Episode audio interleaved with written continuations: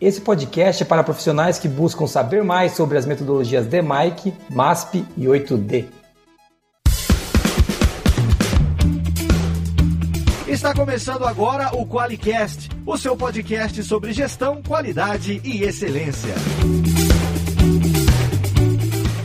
Olá, eu sou o Jason Aranharte de Bastiani. Eu sou a Monize Carla. Eu sou o Felipe Albano. Seja muito bem-vindo ao QualiCast.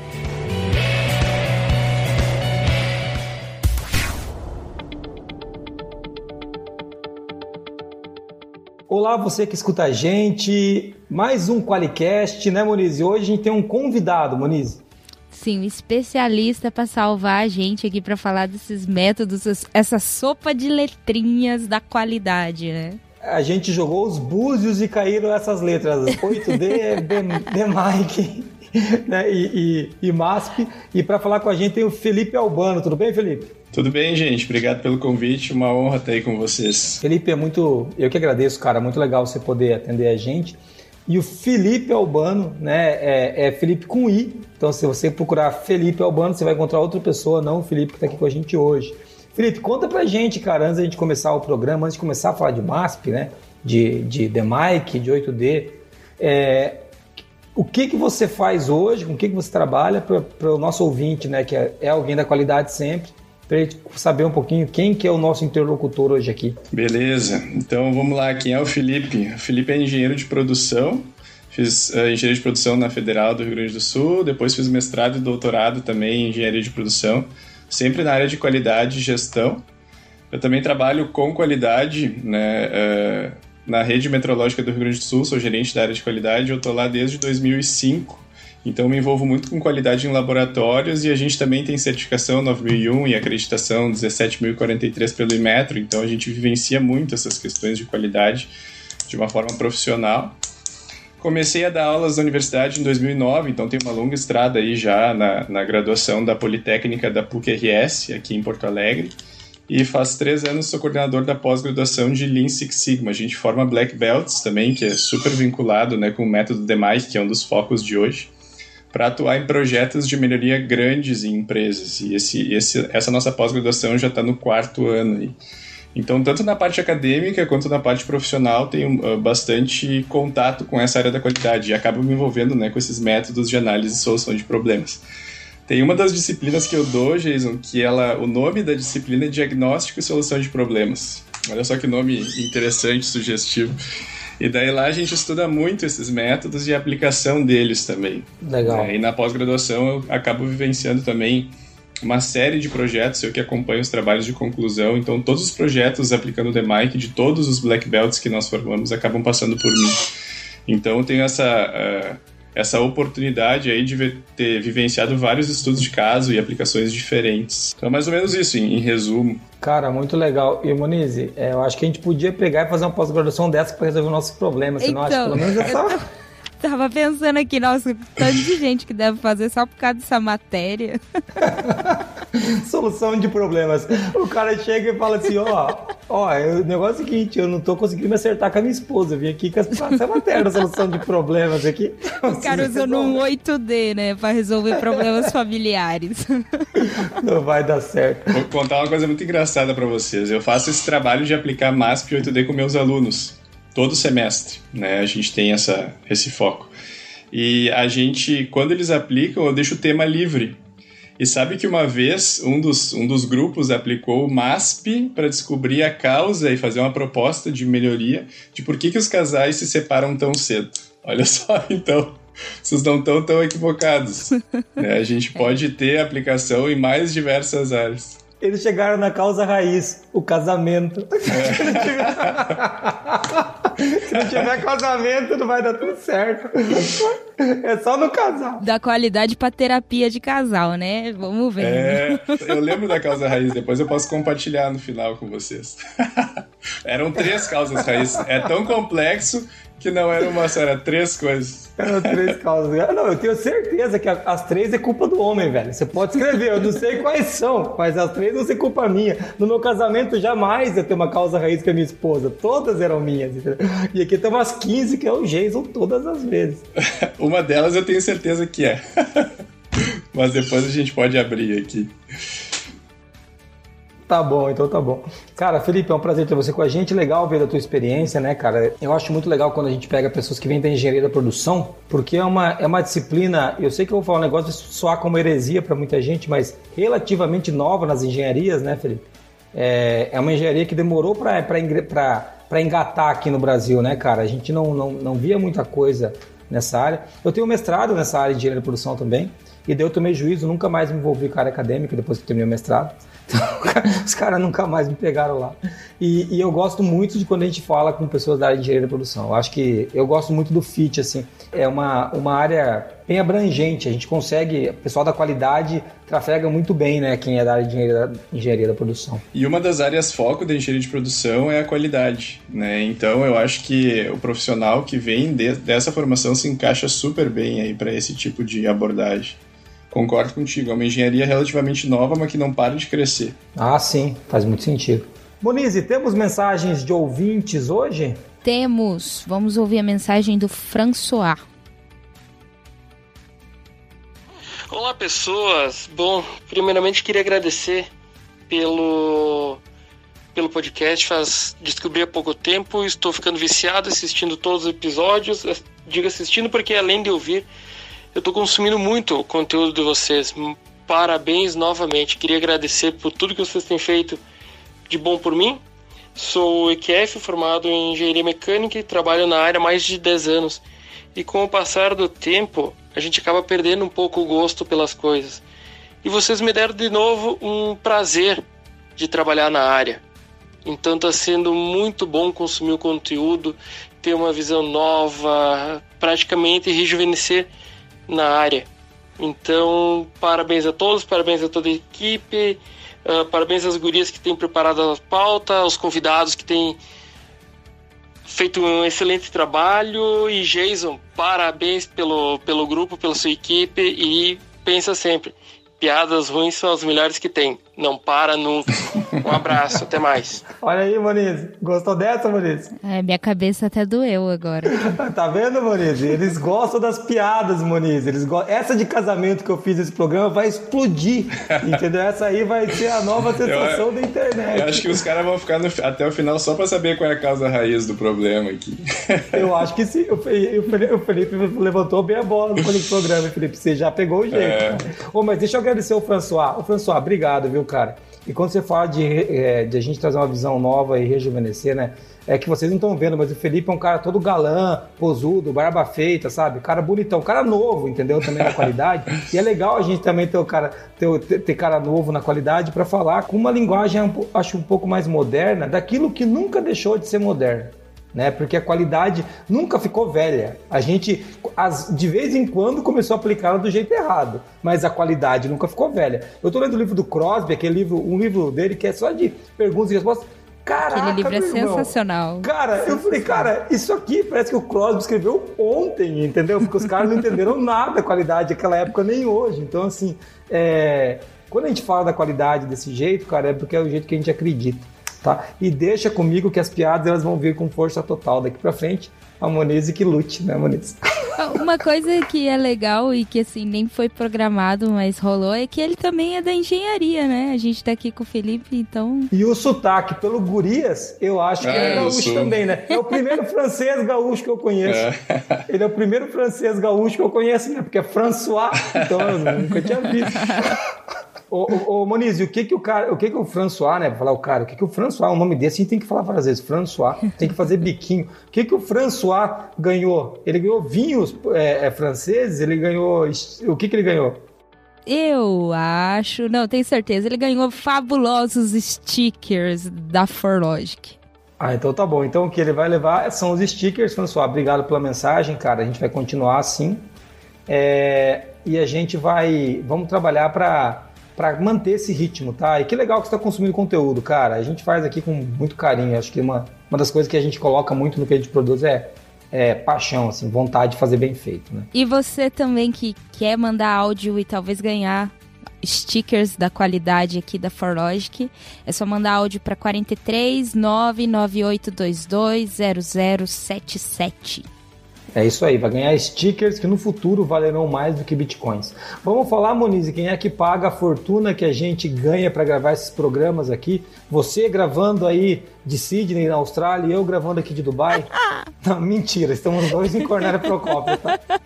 Mas vamos falar quem que paga a fortuna que a gente ganha. O QualiCast, uma iniciativa do grupo ForLogic, patrocinado pelo QualiX, o software para quem quer implantar um sistema inteligente de gestão da qualidade. Para mais informações, acesse qualiex.com.br.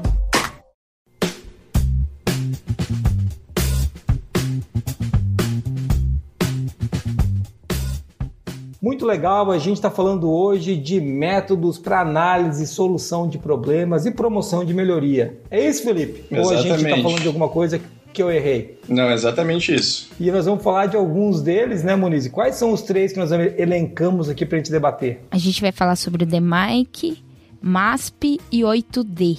É, é uma dúvida recorrente na comunidade, né? Acho que eu não falei isso com o Felipe ainda. A gente não teve oportunidade de conversar, né, Felipe, pessoalmente, assim. A gente vai fazer uma live um dia no Instagram, a gente prometeu sim, isso, né? Sim, vai acontecer é verdade. isso aí. É, a gente hoje na Forlodge tem a maior comunidade de qualidade do mundo de língua portuguesa. O blog da qualidade é o blog mais acessado do mundo de língua portuguesa do tema qualidade. E as dúvidas que aparecem sobre essa relação é, entre. Primeiro aparece muita dúvida sobre as ferramentas, né? O que, que é MASP, o que, que é DMIC, o que, que é 8D. E depois a gente vai tendo dúvidas, pá, que hora que eu uso isso, que hora que eu uso aquilo. E, e daí começa uma, uma discussão que, ao meu ver, eu quero ouvir um pouco você, uma discussão que para mim é muito contraproducente, para não usar o termo tonto, que eu gosto também, que no lugar de pronta conducente, um, um, sinônimo que eu gosto é tonto, é, é, que é de qual é melhor, sabe? Ah, essa é melhor que essa, essa é, a minha é muito melhor que a sua, e começa uma discussão assim. Mas tem muito debate em cima disso, e hoje eu quero que a gente, com esse podcast, ajude a elucidar um pouco as dúvidas sobre as ferramentas. Beleza? E o Felipe, né, Muniz, jurou que a gente ia fazer isso, né? Por isso que a gente chamou ele para gravar o podcast. Sim, ele é a nossa enciclopédia aqui da, dos métodos. Que responsabilidade, meu Deus. O cara é doutor nesse assunto aqui. Se o cara é doutor, ele vai ter que ajudar a gente, entendeu? Então, beleza. E do que, que nós vamos começar falando? Pergunta aí, Muniz. O Felipe tá aqui para salvar a gente. Tá ok. Felipe, fala pra gente então o que é DMIC? Vamos começar por essa. O DMIC é o método que se usa muito nos projetos Seis Sigma. Né? E daí, antes da gente começar, só para diferenciar, e é muito comum falar método, ferramenta e tal, quando eu uso um, quando eu uso o outro. O que a gente vai falar hoje são três métodos, né? E normalmente a gente encaixa as ferramentas dentro dos métodos. Então tem as sete ferramentas clássicas da qualidade, sete modernas, entre outras. A gente tem uma lista aí de aproximadamente umas 50. Mais um podcast, ó. Pode ser um podcast só das ferramentas. Não sei se já tem, né? toca o sino aí, Marquinhos. As sete ferramentas clássicas e as modernas, entendeu? Então, você toca o sino, o Felipe vai ter que vir falar com esse Sirica aqui, porque. Eu, eu, é ele, a promessa dele. tá bom, vamos. Tá vendo? Dessa vez não fui nem eu que prometi, entendeu? Que o nosso ouvinte tá acostumado, aquele animal do jeito, eu prometer alguma coisa hoje. E não fui eu, foi o Felipe. Então tá bom. Mas legal, Felipe. Então você está diferenciando então, a diferença de ferramenta né? E método, é isso? Isso, exatamente. Então, assim, ó, ponto um, né? A gente está falando de três métodos, assim como tem o PDCA, entre outros que são conhecidos. E daí a gente poderia dizer que o método é a mãe, as ferramentas são os filhos ou as filhas, que a gente vai encaixando junto, né? E daí funciona melhor para a gente resolver um problema. E daí assim, ó, quem, é que, quem é que não tem problema? Né? O problema é a coisa mais recorrente e que mais existe no mundo. Todo mundo, se tu falar com qualquer pessoa, se tu falar com uma árvore, é capaz de ela ter um problema de contar. Então, assim, é, é, um tema extremamente multidisciplinar, apesar de a gente falar que vem da engenharia, mas se aplica em tudo. Eu posso ir para um hospital. Olha o problema que a gente tem no país hoje, né? Gigantesco. Se se usasse MASP, DMIC 8D, estaria muito mais encaminhada a solução, não tenho dúvidas. Então, uh, ele parte do pressuposto, o método que a gente vai atacar um problema e tentar chegar na melhor solução. Mas nem sempre eu vou focar só no problema. Eu posso estar numa situação que ela não é tão boa assim, mas eu quero melhorar. Então é ou para problemas, que são coisas ruins, uma situação indesejada, né? Uh, ou para eu melhorar o nível de processo. Então tu perguntaste ali do DMIC. O DMIC é o método que é muito usado no Seis Sigma ou no Lean Six Sigma, né? Isso começou lá na General Electric com Jack Welch. Então o método começou na, na Motorola e ele ficou muito conhecido e difundido no mundo pelos altos retornos financeiros que ele tinha após a sua aplicação. Então é um método muito poderoso, eu acho que ele é o mais poderoso de todos que a gente tem aí em termos de, de complexidade, de solução de problemas. uh, mas não quer dizer que ele seja uh, o melhor. Né? E daí a gente fica muito em dúvida, ah, qual que é melhor, qual que é. Eu diria assim, ó, a gente tem que ver qual que é o mais adequado. Mais adequado para quê? Para o tipo de problema que eu estou tratando. Então, por que que vem esse nome DMI, que é Define, Measure, Analyze, Improve e Control. Né? E daí a gente tem a sigla né, do DMIC. Então eu tenho cinco fases macro, onde eu vou usar uma série de ferramentas dentro de cada uma delas e chegar numa situação lá do Improve, que é a penúltima fase, onde eu vou fazer uma melhoria no meu processo, né? E normalmente está focado num processo, tudo acaba sendo processo. Isso é outro tema, né? E daí a gente, eh, depois que faz a melhoria, tem uma questão muito interessante que a gente tem a etapa do control. A gente precisa controlar a melhoria e garantir que a peteca não vai cair. Não adianta só melhorar se eu não tiver uma boa padronização né, e garantir o controle daquilo ali. Então essas cinco etapas estão dentro do Seis Sigma. Né? A gente usa muita estatística, esse acho que é uma diferença do DMIC para os outros. Ele é um método que pressupõe aplicações quantitativas o que, que, seria isso? Estudo de correlação, teste de hipótese, intervalo de confiança, avaliar quanto que uma variável influencia na outra através de números. Né? Então, a primeira fase do, do DMIC, lá no Define, eu preciso definir o problema em números. Né? Então, não adianta falar, tá, eu tô mal de dinheiro. Tá, mas tá mal quanto? É, eu preciso, isso é um problema muito macro, é qualitativo. Eu preciso colocar quanto. Ah, eu tô com, sei lá, 10 mil reais do cheque especial, devendo para um agiota uh, ah, 12 mil e minha conta tá zerada. Ok, já coloquei números. Tô indo pro México, eu tô indo pro México, eu tô fugindo, eu tô fugindo pro México. Ou seja, percebe a diferença? Quando eu tenho um número, eu, eu, eu inclusive consigo sentir a gravidade do problema.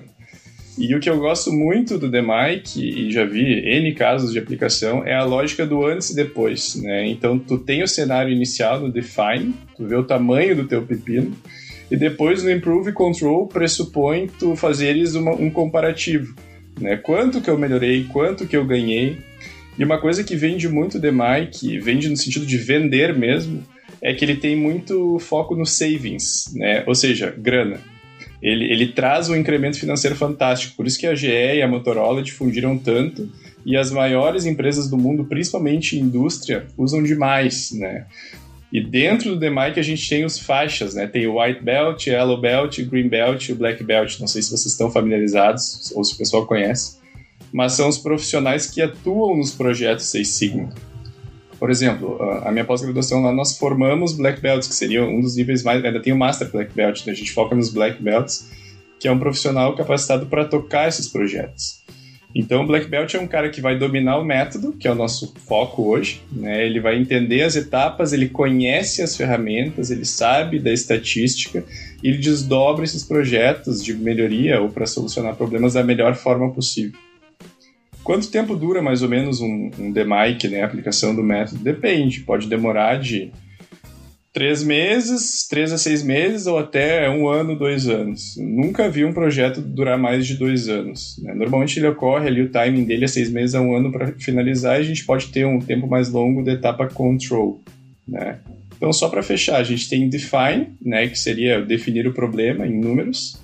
O Analyze, que seria, eh, eu vejo como o coração do DMIC, que é a parte de análise, daí entra estatística forte, ferramenta forte, ferramenta qualidade, ferramenta estatística. E daí, no Analyze, que eu vou definir quais são as causas que geram o meu problema, né, ou, ou a interrelação entre elas. Uh, então, eu tenho o Define, uh, depois tenho o Measure, uh, que eu vou definir o que, que eu vou medir. Vou para o Analyze, que eu falei para vocês que é o coração do, do problema, onde eu vou identificar a causa raiz que gera né, aquela ocorrência, enfim. Depois eu vou melhorar no Improve, fazer um plano de melhoria, e normalmente aí trabalha muito com gestão de projetos também. Posso inclusive usar algumas coisas de projetos ágeis aí dentro do Improve. E depois eu pulo para o Control. Eu vou fazer o controle né, da melhoria que eu fiz e, e medir esse antes e depois normalmente não só focado em refúgio, retrabalho, reclamação de cliente, satisfação, alguns KPIs clássicos, como também grana. Ele normalmente foca em uh, trazer um retorno financeiro expressivo para a empresa. Muito legal, cara. Quando, gente, quando você está falando dessas etapas, né?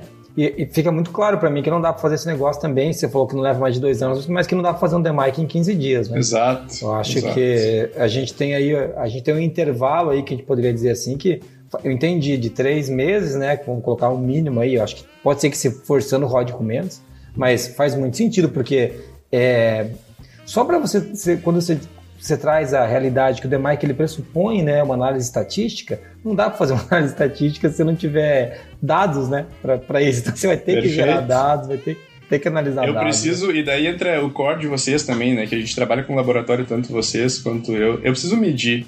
Eu preciso medir com confiança, eu preciso levantar dados. A gente está na era do Big Data, então o DMAIC, ele, ele apesar de, de ser lá dos anos 90, ele é mega atual hoje em dia porque ele se alimenta de dados estatísticos. A gente está gerando dado o tempo todo. Né? Legal, Felipe. E, Monize, qual, é, bom, a gente já falou do DeMic aqui, os caras agora estão querendo desligar o podcast, né? Falando, já tá bom, já vou aplicar DeMic e se expor do resto. O bom é que o Felipe é professor, a gente não precisa nem perguntar, né? Ele não, já deu um overview aqui. Já explicou. acabou, acabou, acabou. Daqui a pouco ele vai ter, Daqui a pouco vai ter Qualicast só com o Felipe. Já pensou que sonho? Não precisa nem gravar, depois vai, ter um gravar. quadro, né? Quadro é. com o Felipe. Qualicast com o Felipe. Qualicast com o Felipe. Mas vamos pro próximo método, então, né? Já que a gente falou que isso é um método, não uma ferramenta, como o Felipe já explicou pra gente. É, Felipe, fala pra gente então um pouco sobre o que, que é o MASP. O MASP, uh, daí a gente vê a sigla, né? Não tem nada a ver com o Museu de Arte lá. A gente pensa em MASP e vai para São Paulo, né? Museu de Arte de São Paulo. Mas na verdade o MASP é o método de análise e solução de problemas. É um método super clássico. Né? Eu, do meu ponto de vista, é para problemas menos complexos e normalmente problemas mais qualitativos.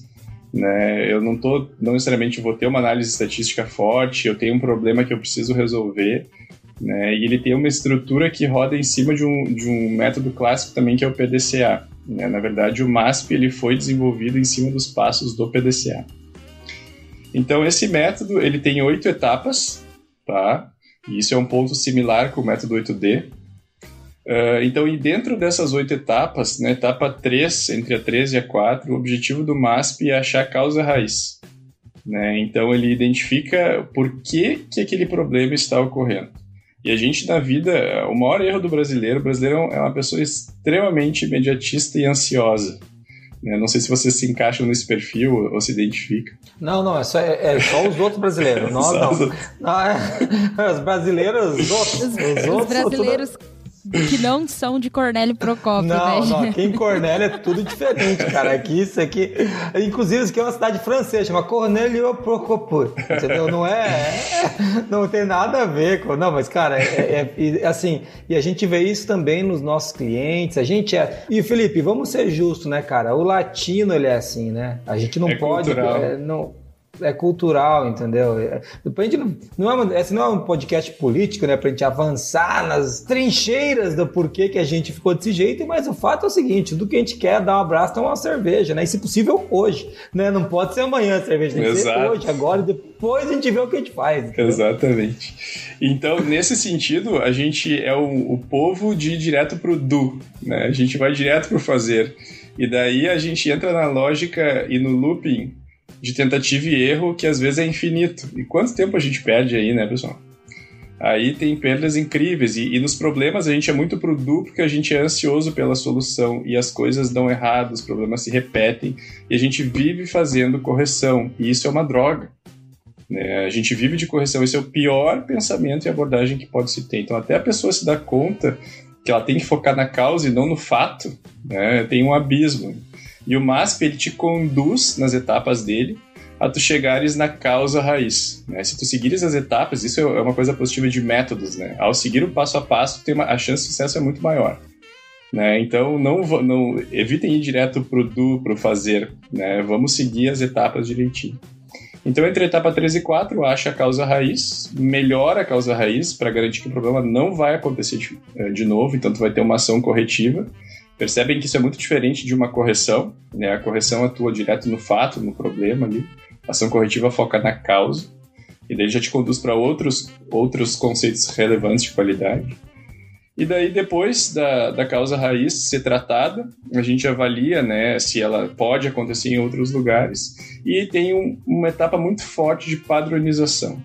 Né? E por que, que é importante padronizar? Para, assim como no DMIC, no Control né, e no Improve ali, eu não deixar a peteca cair. Se eu não padronizar, eu entro no gráfico serrote, não sei se vocês já ouviram essa. Melhora, piora, melhora, piora, melhora, piora. Então eu faço uma boa padronização, garanto aquilo ali com a equipe e fecho o meu projeto, né, o meu tratamento dentro do MASP. Aonde que eu posso aplicar o MASP? Em a, absolutamente qualquer situação. E daí eu falei para vocês lá, por que, que os jovens se separam muito cedo, uma situação dos meus alunos. Já vi projetos, por que, que Porto Alegre, que é a minha cidade, alaga tanto quando chove. É, por que, que tem tantos problemas na, na política? O Jesus falou de, de, política, né? Por que, que existe tanto problema na política no Brasil? E daí vocês imaginem as causas que o pessoal não chega, né? Fazendo esse exercício.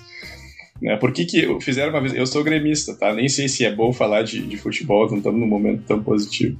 Mas fizeram uma vez assim, ó, por que, que o Grêmio estava tantos anos sem ganhar título?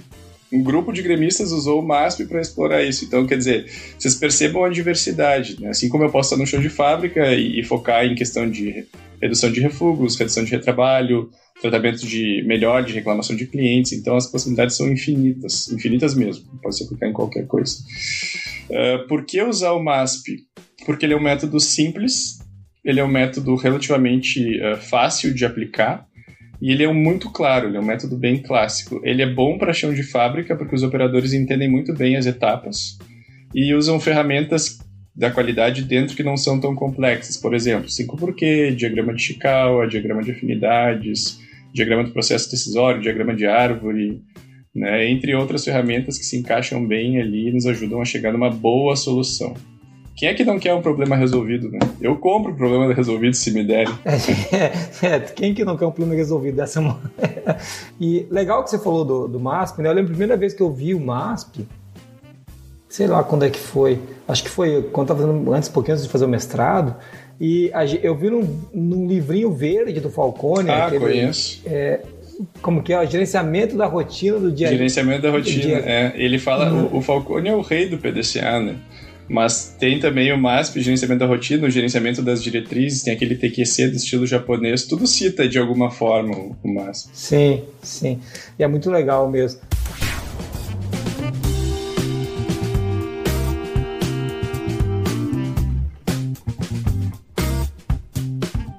Legal, então a gente falou agora já do DMAIC e do MASP, eu acho que a gente consegue entender que enquanto um está muito mais calçado na estatística, né, e numa análise mais profunda dos dados.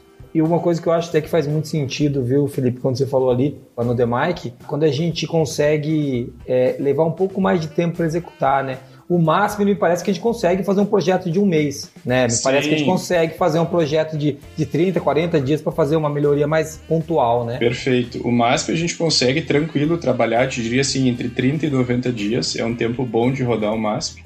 Né? E daí pensa assim, ah, vou aplicar o MASP ou o DMAIC, os dois que nós já falamos. Depende, lembra que eu falei, o, qual que é o mais adequado para este propósito, para este problema. Então tem muito aluno, às vezes, que vem e fala comigo, o profissional da indústria, de laboratório, ah, eu quero usar o DMAIC para isso. E daí eu respondo, respondo com outra pergunta, mas tem certeza que, que precisa? Vezes o cara quer uma bazuca para matar uma formiga, aquele famoso. Então, o, o MASP é aquele método para problemas de complexidade intermediária. Problemas que não precisam uma abordagem, às vezes, tão quantitativa. Né? É diferente do DMITES. É, é, e uma coisa que, quando a gente fala de estatística, se eu tocou num ponto interessante aí, se eu não tiver volume, eu acho difícil usar o DMIC, né? Sim. Então, quando você não tem volume de produção, volume de peça, volume de erro, quando você não tem volume, como é que você de dados, como é que você aplica estatística numa coisa sem volume, né? É, fica Sim. difícil. É, é, acho que não é impossível, mas eu acho que fica mais difícil. Sim, tem que ter dados. O DMAIC demanda dados. Não quer dizer que o MASP também pode mexer com estatística, né? Mas é uma estatística mais descritiva ali, talvez um, um teste de hipótese, correlação não vai para a estatística mais avançada ali que o DMAIC trabalha. É, é, estatística, de novo, a gente voltando, né? Estatística, o Deming falava que você não analisa um processo, você não analisa um processo sem dados estatísticos, né?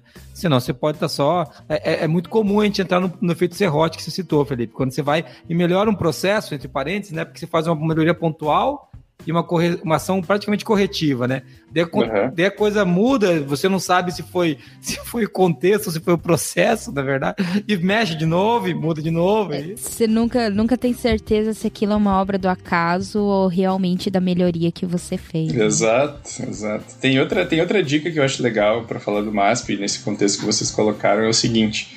Tem problemas que eu não preciso abrir o MASP.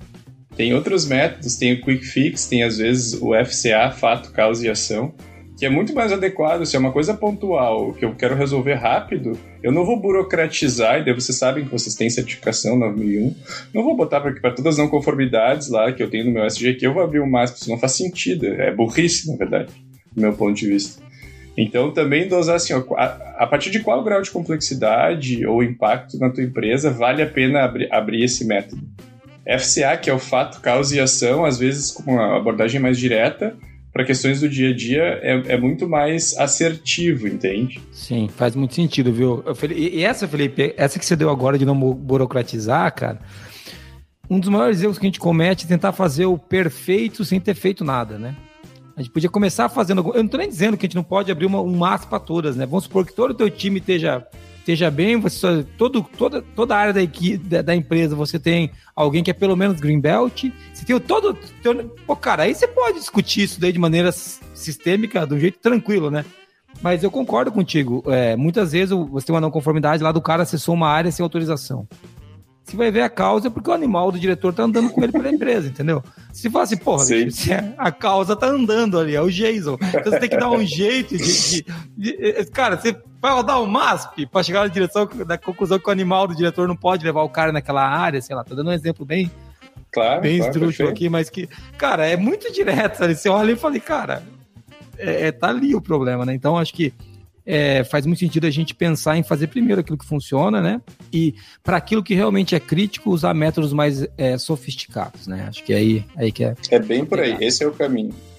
Ô Muniz, tem mais um método ainda pra gente falar aí ou não? Tem, hein? Acho que tem. Tem um tem método um? que é, é, é, um, um dos favoritinhos também dos nossos clientes aqui. Ah, eles, é falam, eles falam bastante desse, que é o 8D. Exi existe o 8D ou é uma invenção dos nossos clientes? Sabe que não é que existe. olha, eles tinham razão. Eles tinham razão, olha só. Como sempre, né, o cliente? O cliente tem razão, o princípio básico da qualidade. Ó. É, Bom, o método 8D ele tem um histórico interessante. Ele foi criado ali na década de 70, começou mais o serviço uh, americano, né, militar. Né, os militares são têm mérito em várias, várias coisas, né? Principalmente tem várias questões relacionadas com qualidade, organização, padronização que nasceu dentro da indústria militar.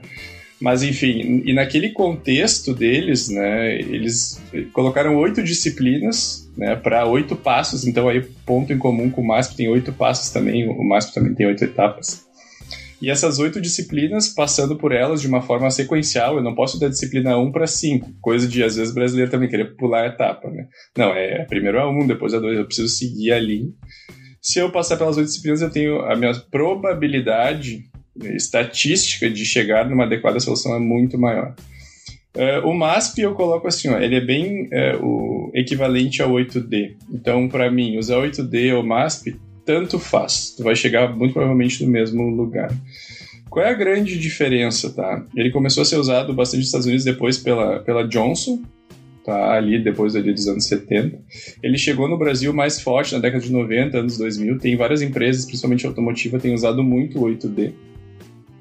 Não sei se esse, da onde que é esse, esses clientes, se eram do automotivo ou não. Mas enfim, da indústria.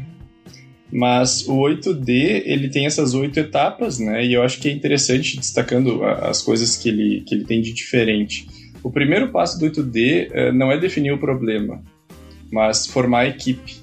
Né? Então, tu tem o um problema e normalmente tu, tu, tu, pensa no método depois que o pepino já está ali, uh, já está acontecendo, né? o problema já está ali. Então, primeira coisa, formar o time, e ele chama de time.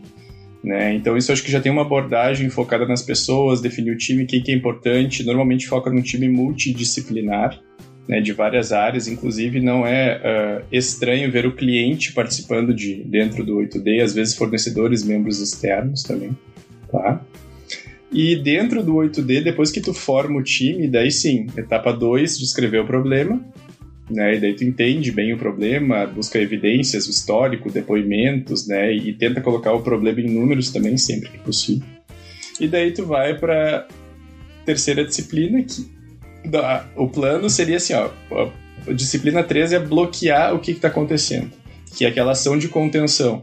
É ação imediata, sei lá, estourou o cano na minha casa, qual é a ação imediata? A ação de contenção vai ser lá fechar o registro. Isso é a, é a disciplina 3, mas isso não vai resolver o problema, concorda? Vai parar de incomodar ali o que está latente, certo? Mas se a gente precisa descer mais para baixo, go deeper, né? Se a gente pensar, uh, eu vou lá para identificar, depois que eu fizer a contenção, vou identificar a causa raiz, e daí acho que é legal destacar isso, é uma etapa comum em todos os métodos.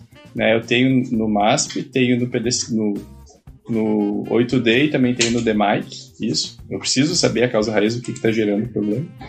Depois que eu entendi a causa raiz e garanti que aquilo que gera, eu vou definir ação corretiva, então ponto em comum ali com o MASP. Vou implementar as ações corretivas, depois de ter definido e planejado elas. Chego em medidas contra reincidências, né? Então, beleza, pode acontecer de novo.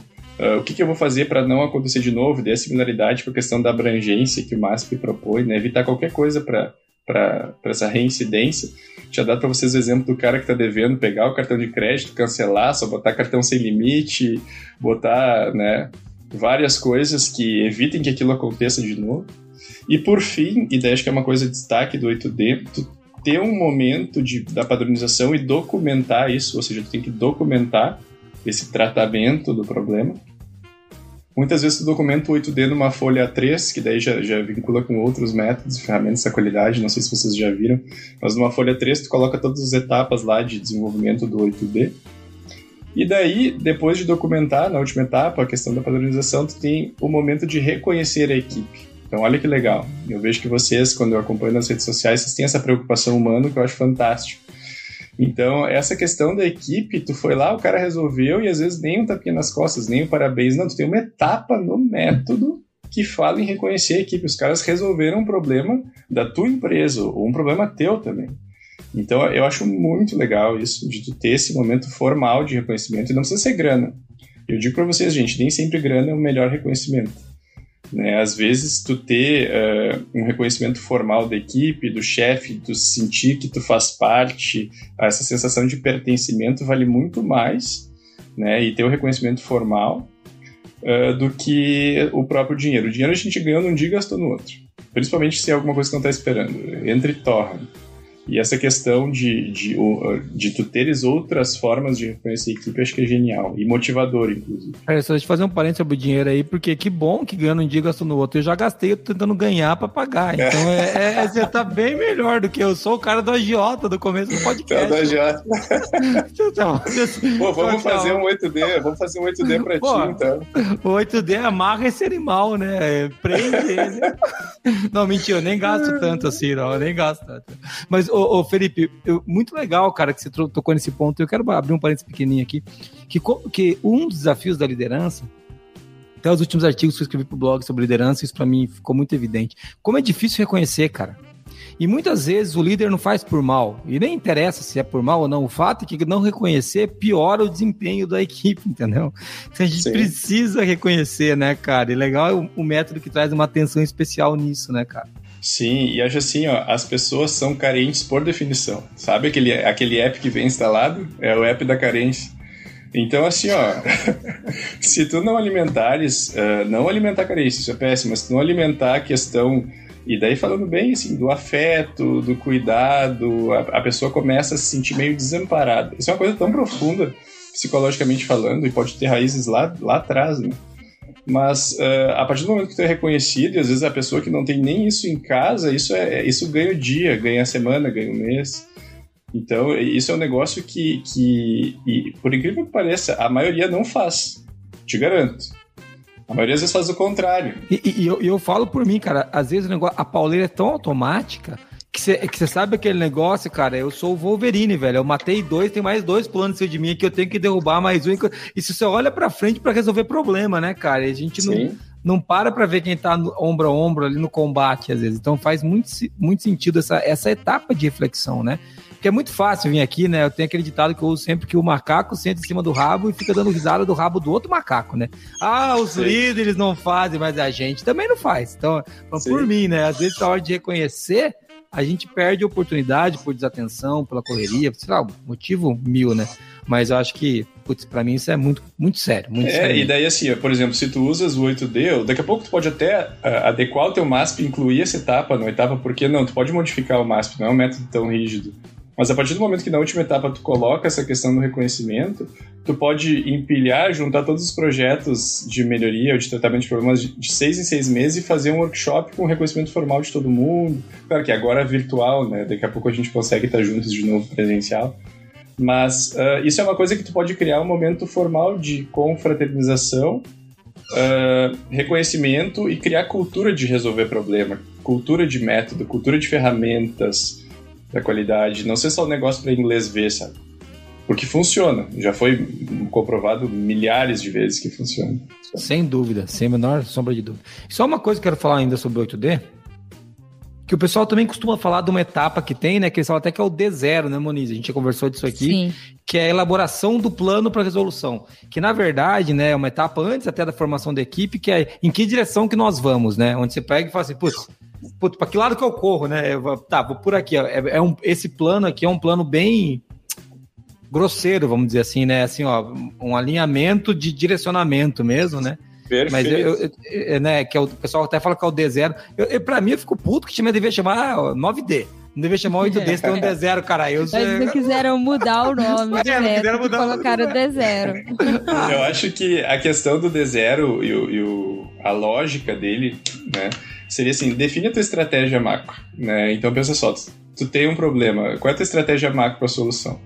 Né? E daí tu, falou uma palavra-chave no meu ponto de vista que é delineamento, que inclusive é a palavra que a 9001 usa né, para falar ali no, dessa questão da estratégia. E eu acho que o delineamento e tu pensar nesse macro da estratégia pode te fazer uma condução mais suave da resolução do problema. Sabe? Muito legal. Cara, é isso aí mesmo, muito bom. Olha, falamos dos três métodos, hein, Moniz? Eu achei que a gente ia conseguir falar dos três métodos. Graças a Deus, o Felipe, ele é, ele é bem... É orientado para falar e faz menos piadas, então a gente consegue avançar aqui de uma maneira mais tranquila. Né? A minha fé também estava baixa aí em relação a. A, a Moniz é uma, pessoa, é uma moça de pouca fé. Ela nunca é. acredita que a gente vai conseguir terminar os qualicasts, ela nunca acredita que vai dar é, certo. É, no horário não, que termina, sei que sempre termina, mas os horários que a gente propõe, às vezes não. O Marquinho vai falar agora que a gente tá dentro dos 40 minutos, não tá, Marquinho? É, é, mais ou menos, né? Porque tem 40 é, minutos aqui, né? Mas tudo bem, é, vamos lá. Vamos Acho lá. que não tá tanto nos 40 minutos assim. Mas legal. Felipe, vamos fazer então uma, uma amarração desses métodos aí, onde que a gente, onde é indicado mais um e outro. A gente já começou falando disso já, mas vamos fazer uma amarração para a gente caminhar para o fechamento. E você vai contar para nós agora quais são as causas raízes do casamento, né? Quer, quer, quer dizer, a gente sabe que uma delas é o casamento, é, porque os casais separam. É, é, mas você vai falar para nós as causas raízes agora. A gente falou do DMAIC, a gente falou do MASP do 8D. Cara, como que eu escolho o método? O primeiro item seria o quão complexo é o teu problema e quanto tempo tu tem para resolver. Então, se for muito complexo, se tu tiveres dados e se for uma coisa de âmbito mais quantitativo, eu sugiro o DMAIC. Né? Ele certamente vai ter um impacto relevante nesse contexto. Se tu tiveres um problema de médio prazo, assim, de 3 a 6 meses, de uma complexidade também média, né? Eu acho que é equivalente tu usar o MASP ou o 8D. Eu não diria que tem um melhor ou pior, eles são para mim é um par, assim, sabe? Eles estão no, no mesmo pódio. Uh, eu não diria que nenhum dos dois é medalha de ouro nem prata, eu não faço esse tipo de distinção de ser melhor ou pior, e sim mais adequado pro contexto, né? E normalmente é, o MASP e o 8D são para essa questão do prazo, né? E para eu tratar problemas que muitas vezes estão na minha rotina, problemas de coisas que acontecem mais de uma vez, são aquelas coisas que eu não consigo resolver de uma forma um pouco mais imediata. Se for coisas mais do dia a dia, que se corrigindo já resolve e tal, teriam outros métodos que nós não falamos hoje que seriam mais indicados e mais interessantes. Muito legal, cara. Muito legal. Muniz, conseguiu explicar para o nosso ouvinte a diferença de um ponto? O cara tá ouvindo a gente lá, tá querendo saber se a gente acertou ou não. Eu espero que sim, né? Tá para mim aqui ficou bem, bem claro. Eu então, tá acompanhando tá aqui, foi legal. Então tá bom, então vamos ver se nós, o que a gente vai receber de feedback do ouvinte. E Felipe, conta pra nós aí, cara. Eu quero saber aqui. As três. É bom, eu. A Essa minha opinião. A minha opinião é que a causa raiz da separação é o casamento. Mas se você tiver outra aí, eu quero ouvir, entendeu? Tem três aqui, duas, e, e, na verdade tem duas que geram uma outra que pode gerar, que pode ocasionar. Esse aí foi para aprender o, o ouvinte até o final. É. Então agora a gente vai falar causa raiz porque os casais se separam tão cedo, é isso? É, isso mesmo. Então foi, foi feito um estudo, né, por, por, alunos aqui da Politécnica. É, vocês tinham que ver o dia da apresentação desse trabalho, a turma inteira assim, ó, grudado, prestando atenção, porque todo mundo ficava curioso e queria saber. Mas interessante que eles fizeram é, um estudo super aprofundado, com entrevistas e casos e tal, foram atrás mesmo. Chegaram em três, três causas raiz. Primeira, imaturidade. É um fato que leva as pessoas né, a se separarem mais cedo. Segunda. Mas é sempre ego... do outro. Pera um pouquinho. Pera um. Imaturidade é sempre do outro, né? Bom, daí, daí eu já não vou entrar nesse mérito. quando, quando dá ruim é do outro. Não, eu sou super maduro, a pessoa lá, beleza. Eu tô gostando que eu consigo colocar a culpa no outro, tá? Tá, tá, tá legal. Vai lá, que a, vai. Se, a segunda, egoísmo. Né? Então... do outro também. Então essas duas coisas geram uma série de, de conflitos, né? E como consequência, uma subcausa desses dois o que eles elencaram lá foi traição. Olha só, agora ficou pesado o clima. Mas... Agora eu não quero que seja do outro, não. ah, viu? Ninguém, ninguém quer que seja do outro. Então, olha só, essas duas coisas, imaturidade e egoísmo, que consequentemente levou a traição e, e se via como recorrente, e, e não que isso se aplique para todo mundo, é óbvio que não, né? E a gente não necessariamente uh, chega na traição, mas esses dois fatores latentes, imaturidade e egoísmo, que acabam gerando né, a separação dos casais mais jovens. É legal que eles estratificaram, tá? Isso teve uma estratificação lá no início, então são casais que se separam antes dos 40 anos. Então, mais jovens em, é neste contexto de estratificação. Cara, que loucura. Esse é um assunto que é muito legal. Eu adoraria falar dele, porque eu tenho opiniões, eu tenho opiniões polêmicas em relação a esse assunto do casamento aí. Sou casado, Pô, né, cara? Nem 13 anos casado já. Tem que fazer um Mike, então, no teu caso. Cara, não, é. Já tem, tem dados, né? É muito dado, vou fazer uma correlação. Minha, eu não tenho muitos dados, mas a minha esposa, rapaz, ela tem dados. Ô, gente, tem aquela, a planilha com reclamação, o tempo que ficou sem se falar, impacto é. nisso, número de brigas, Cara, faz uma correlação. Eu, eu, brinco muito disso, sei que a gente tá fugindo bastante do tema aqui, mas para mim uma das coisas que mais mantém a gente junto, separado, eu sou casado com a Heloísa, todo mundo sabe, sou apaixonado pela minha esposa faz muito tempo. Faz uns 20 anos que a gente tá junto. E para mim, enquanto existe objetivo comum e admiração, nunca vai dar errado. Concordo. O pessoal, o pessoal fala muito de respeito, eu acho que respeito faz parte, mas assim, eu admiro muito a minha esposa, sabe? Então, para mim, é, isso para mim até na sociedade também, assim, enquanto eu admirar o meu sócio, como eu admiro os dois, pessoal que tem plano de sociedade também. Eu não, cara, eu não tenho plano de sociedade. Os dois, coitado, tem, porque eles são meus sócios. Mas eu não tenho problema com eles, entendeu? Porque eu admiro muito os dois. Então, essa história do, da admiração e objetivo comum para manter relacionamento, para mim, é uma coisa que, que ajuda bastante, sabe? A gente. E o objetivo comum, né, cara? Isso é, fa... isso é fatal. para mim é fatal. Quando você perde o objetivo comum, até o colaborador com a própria empresa, quando eles não se vê mais naquele contexto, acho que a coisa não continua. Né? É, eu, com certeza. E assim, isso leva à parceria, né? A consequência disso é a parceria, que é o que vai ajudar a manter. É isso aí.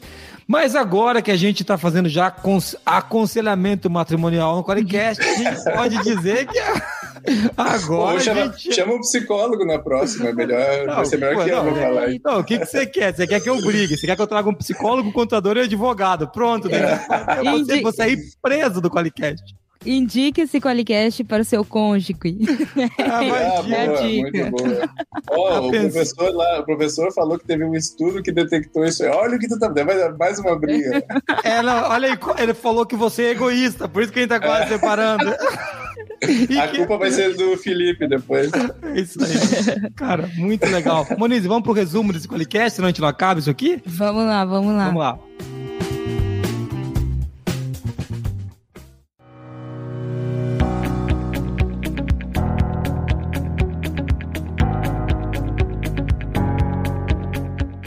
A gente começou falando sobre métodos, diferentes, diferença entre método e ferramenta. Então a gente falou de três métodos aqui nesse Qualicast: o DMIC, MASP e o 8D. É, o Felipe explicou pra gente aqui o que é o DMIC, falando que ele é muito mais usado com ênfase em, em uma análise estatística, né? E que também esse método é famoso pelo retorno financeiro que ele dá. Né? E Entretanto, ele é aplicado mais para problemas mais complexos e que é, tem bastante base de dados que a gente consegue consiga mensurar, medir. As etapas do DMAIC é definir, medir, analisar, melhorar e controlar. E geralmente ele dura a partir de três, seis meses, pode ser até dois anos e não mais que dois anos, né? Depois a gente falou um pouco sobre o MASP. O MASP é o método de análise e soluções de problemas. Ele é para problemas menos complexos, como disse o Felipe, é complexidade intermediária e que são mais qualitativos, né? Eles não exigem tanta análise estatística. E ele foi desenvolvido em cima do PDCA. As suas etapas são identificação do problema, observação, análise, plano de ação, ação, verificação de resultados, padronização e conclusão e ele é um método simples, né? Usa ferramentas não tão complexas. E a gente consegue executar aí um MASP entre 30 e 90 dias, se for o caso, é possível aplicar esse método nesse tempo. O outro método que a gente falou foi o 8D, que ele é equivalente ao MASP. Segundo o Felipe, ele tem ali também oito etapas, né? Apesar da gente ter falado do D0 que vai para nove etapas, daqui a pouco eu falo sobre ele. o 8D pode ser aplicado na mesma proporção que o MASP também é. Então você pode escolher entre os dois quando você tiver um problema de complexidade intermediária e que seja mais qualitativo. E as etapas dele é o D0, elaboração de um plano para resolução do problema, D1, a construção da equipe para trabalhar no problema, D2, descrição do problema, D3, desenvolvimento de um plano é, para contenção do problema, né, um plano provisório que você vai usar ali durante aquele um determinado período. D4, identificação e eliminação da causa raiz do problema. D5, escolha de ações e verificação da solução proposta. D6, implementação de uma solução permanente. D7, prevenção do reaparecimento do problema. E D8, comemoração do sucesso da resolução do problema com a equipe. Isso. Muito bem. Só isso, Moniz? Falando Caraca, tudo isso, uma, o resumo levou mais tempo que o Qualicast até aqui, cara. tá de brincadeira. Mas, mas, a gente falou de bastante coisa mesmo. Ou melhor, o Felipe falou bastante coisa. A gente, é, a gente acompanhou. A gente acompanhou. Cara, aqui nada.